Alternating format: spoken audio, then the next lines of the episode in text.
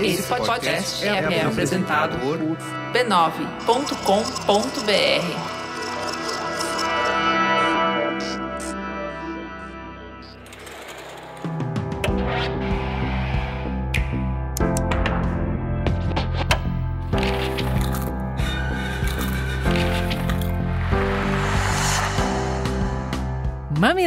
Mamileiros e mamiletes, eu sou a Juva Lauer. Eu sou a Cris Bartz e eu tô bem rouca hoje, me desculpem por isso.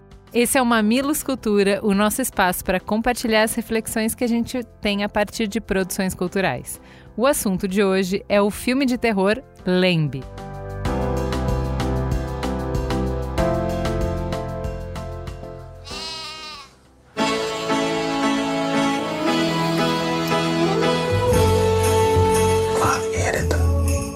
I may not always love you. I'll make you so sure about it. Bora para sinopse que as operárias do podcast estão aqui. Em Lembe, Ingvar e Maria são dois pastores de ovelha vivendo numa planície isolada na Islândia. Ambos sofrem com a morte recente da filha pequena, até que sua tranquila existência é abalada por um milagre de Natal. Eles descobrem um misterioso recém-nascido entre suas ovelhas. O casal decide criar o filhote como sua cria e dão a ela o nome de Ada. Aproveitando que moram longe de tudo e de todos, a tratam como 100% humana. Colocam roupinhas, jantam juntos à mesa e a colocam para dormir em um bercinho ao lado dos pais. Mas logo, enfrentam as consequências de desafiar a vontade da natureza. O filme está hypado desde o lançamento do trailer e marca a estreia de Valdemar Johansson na direção. Johansson trabalha na indústria do cinema há 20 anos e foi responsável por efeitos especiais de filmes como Transformers e Rogue One. Leme conquistou o prêmio de originalidade em Cannes e foi o representante da Islândia no Oscar. A gente precisa começar falando que é muito interessante ver uma pessoa que há 20 anos trabalha na indústria criar uma obra tão original, né? Isso é, não diz isso, é dos seus sonhos, correto? É verdade. É, e assim, como tudo que a gente faz é, colabora na nossa jornada, né? O olhar dele e a participação, ele já trabalhou em. Eu falei de efeitos especiais, mas ele já fez de um tudo um pouco nessa indústria. Tudo isso enriquece o olhar dele como diretor. E foi fazendo um filme com Transformers que ele pagou o boleto para fazer Lambi. Eu achei isso muito inspirador. Quando você reclamar de um job ruim, pensa que ele pode te dar o dinheiro para fazer o trabalho que você realmente quer. É isso. E aliás, vamos começar pelo o que é exatamente que você quer? É um filme de terror? É um conto de fadas? É um suspense? É uma tragédia? É uma comédia? É um drama familiar? O que afinal de contas é esse filme? Tudo isso, né? Tudo isso e mais aquilo que você que assistiu quer sentir a partir do que está colocado ali tem muitas leituras para o filme. E eu acredito que é essa originalidade que despertou tanto o interesse das pessoas. Sabia que na Islândia tem tipo uns 200 mil habitantes? É quase o tamanho de perdizes. Então fico, é muito interessante, né? Como que ele conseguiu explorar o lugar na vastidão que existe e na ausência de pessoas que existe. Você pode contar a história que você quiser a partir desse filme. Muito bem, e aí acho que uma camada que é inescapável do filme é a camada do luto, né? Então a gente percebe desde o início que a gente está falando de um casal que está tentando dar contorno e dar forma para uma dor que não tem nome e que é difícil sobreviver a essa dor. É, como que isso bateu para você, Cris? Olha, a Maria e o, e o Igma, eles passam a maior parte do filme em silêncio. A primeira parte do filme todo é silêncio. Só que você percebe que é um silêncio carregado. Tem muita coisa que não foi dita nesse silêncio que está sendo vivida ali.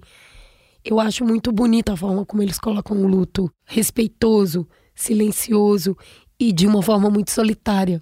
Que é uma dor que, embora pessoas ao seu lado sintam, ela é só sua. E o enfrentamento dessa dor está colocado ali no filme de uma maneira muito sensível, eu achei. Eu fiquei com a sensação de que, de uma forma muito delicada, eles também colocaram uh, alguma diferença entre o luto materno é, e o luto paterno né, no filme, né? Então, de novo, como tudo no filme é bem sutil, você vai ver pelas cenas é, quem está ao redor da criança quando aparece essas memórias é a mãe, o jeito que ela está elaborando isso também. Então, eu achei interessante. Todo mundo sofre, mas cada um sofre de uma maneira, todo mundo perde, mas as perdas não são necessariamente iguais, né? Como a nossa sociedade hoje discute a perda como um grande fracasso, mesmo sendo a morte, algo que você não tem gerência, a substituição desse bebê não é só essa obra que trata. A série da Apple Servant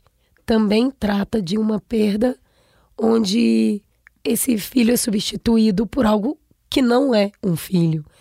Então, acho que tem uma questão interessante aqui, que é a nossa dificuldade de lidar com essa perda, mas também como a gente não fala sobre ela.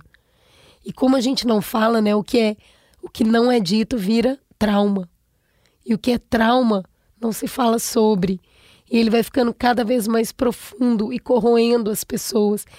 Então, embora o silêncio seja um sinal de respeito pela dor do outro, pelo próprio filme, né? Ele é, é uma vastidão, assim, é uma é, é, tudo tão gigantesco, eles parecem tão pequenininhos dentro daquele, daquela planície enorme, que você percebe que o silêncio é uma coisa que já separou os dois. Não é mais um respeito, é um distanciamento. Mas acho, assim, é, é, muito poético visualmente, né? Eu acho que essa amplitude também te dá a dimensão do quanto a gente é pequeno e frágil diante do grande esquema das coisas, né? O que é mais importante para você, você não tem escolha. Exato. Né? Então a fragilidade humana, né? O que foi tirado deles e o que eles podem fazer quanto a isso. A, a, a, amplitude do cenário, o jeito que o homem é mostrado na natureza ali, ajuda a contar essa história também. Ajuda mas não o suficiente para que eles percebam e respeitem essa natureza. Porque é isso, cara. Na primeira metade do filme, você percebe que é, o bebê não aparece, né? E aí você vê eles com aquele carinho, você já tá tomada pela felicidade que o casal resgatou com a chegada daquele bebê. E quando você vê que é metade ovelha e metade humano, o impacto que aquilo te causa é gigantesco. Você tá assistindo aquilo e fala, gente, o que, que é isso? Tem algo errado. E aí as cenas vão se passando, eles tratando aquela criança como um, um humano, você começa a acostumar com aquela criança sendo tratada como humano. E aí é muito legal que o filme coloca o cunhado na situação como a gente, como o telespectador. O cunhado chega e fala: Então, gente, o que, que é isso? e ele fala a frase: O que está acontecendo aqui? Ela não é humana. E aí ele é totalmente rechaçado pela família. Como é que você pode dizer uma coisa dessa? E aí o que, que ele faz? Ah, então tá. Me impactou demais essa capacidade que a gente tem de ignorar os fatos uhum. só para manter a narrativa que a gente quer. Uhum. Isso está muito presente na série. E se alguém, e o papel que teria uma pessoa que te ama uhum. em rasgar esse véu da ilusão. Mas é que ele não tem nada para botar no lugar, né? Essa é a merda. Porque o que eu fiquei pensando é: o sintoma era essa bebê ovelha, mas poderia ser outra coisa. Poderia ser o trabalho que você colocou no lugar do filho, poderia ser uh, o sexo, poderia ser o álcool, poderia ser, enfim, compras, poderia ser uma casa que você resolveu fazer o projeto da sua vida e a reforma nunca acaba e ela não pode acabar a reforma, porque Cê, né? É o jeito que você está lidando com aquilo. Então, é interessante, porque quem está de fora consegue perceber que aquilo é um sintoma, não é né, uma casa, um trabalho, um, né, um passatempo, não é nada disso. É um sintoma, é você tentando dar forma, dar conta de uma dor que não tem nome, que não tem tamanho. Só que quantas pessoas vão conseguir se intrometer e se se intrometerem, se falarem, se derem a real, o que, que isso ajuda, né? No que, que isso colabora? Eu acho que não é porque não tem nada para pôr no lugar que você deixa a pessoa iludida numa situação que está completamente caótica, completamente absurda. Tira a história do luto e a gente vai ver isso em relacionamento abusivo, que tem vários sinais, mas a pessoa insiste, ela conta uma narrativa para ela, para não enxergar. E aí, se alguém chega e fala, ou oh, não tá bom, não ela rechaça. E aí o que, que essa pessoa faz? Então tá. Porque a gente está nessa sociedade hoje.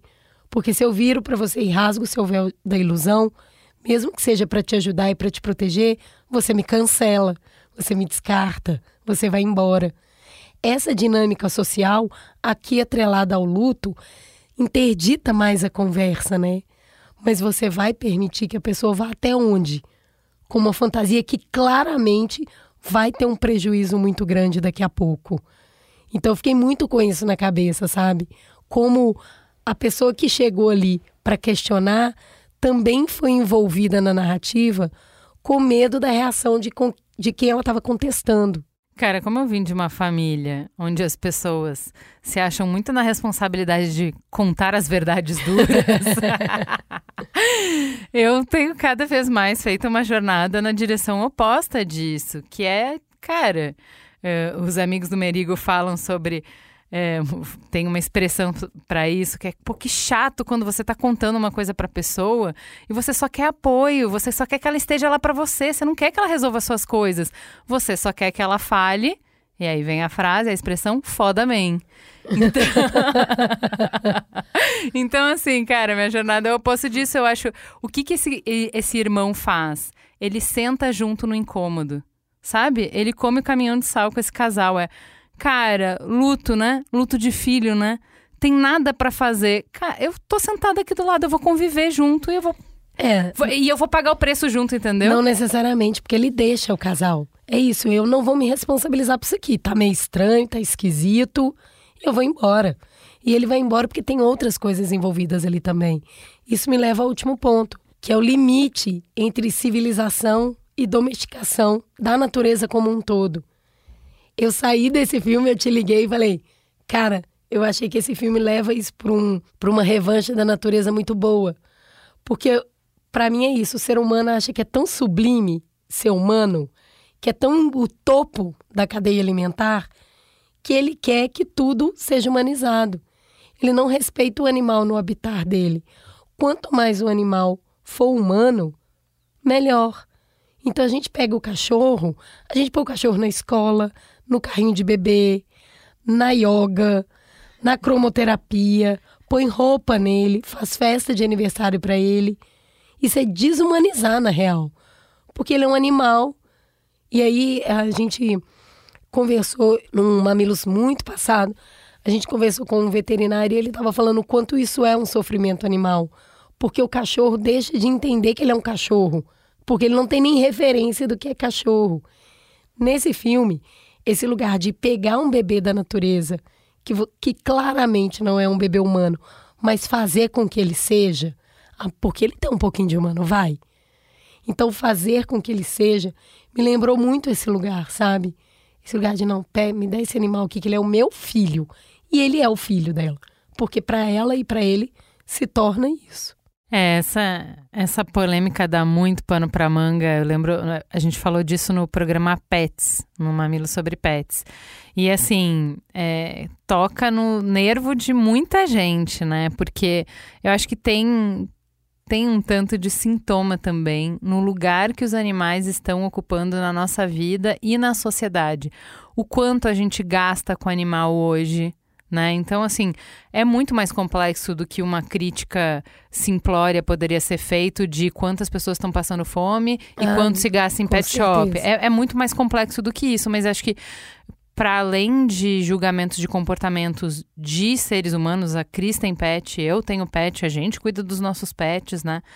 Uh, existe a, a, essa crítica social, né? Pensar realmente, quando olhando de um né, com distanciamento para as nossas escolhas, para a forma como as coisas acontecem hoje, tem algumas coisas que realmente acho que estão saindo do tom, né? Só que aí eu acho que o filme traz isso muito forte, né? Que a natureza não se deixa domesticar. Ela não vai deixar. Ela mostra para o homem o tamanho que ele tem dentro do, dentro do processo, dentro da ordem das coisas. E que ele é insignificante muito pequeno. Então ela retoma o lugar dela. A gente está vendo isso com o planeta, né? Que é você vai destruindo, destruindo, destruindo. De repente a chuva vira esse lugar de tirar o humano, né? De tirar aquilo que está destruindo.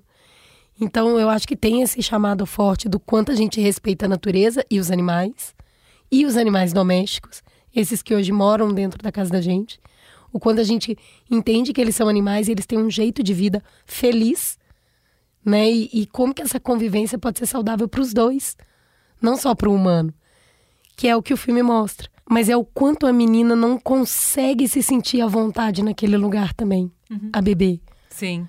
O quanto fica claro que ela sabe que ali não é o lugar dela, que aquela roupa não é a roupa dela. Embora ela esteja gostando de estar ali e ela tem carinho com o casal, mas a sensação de tipo não era para eu É estar o aqui. amor que não respeita a sua essência, né? Exato. Também é uma outra metáfora que também é legal, que poderia não ser de ovelha, poderia ser a filha mesmo dela, e poderia ser uma menina trans, e poderia ser, né? Todas as outras identidades é, laterais.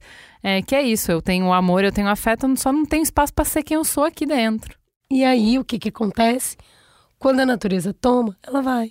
Mesmo tendo dó, mesmo tendo afeto naquela relação, ela entende que ela tem que ir para um lugar onde ela pertence. Eu acho essa mensagem muito poderosa. Temos um Mamilos? Ai, gente, mais ou menos, né? Tá meio ruim, não tá? Vambora, vambora. Programa bom, programa na rua. Fica gostosa a sensação. De mais um Mamilos Cultura no ar. Até semana que vem, gente. Beijo.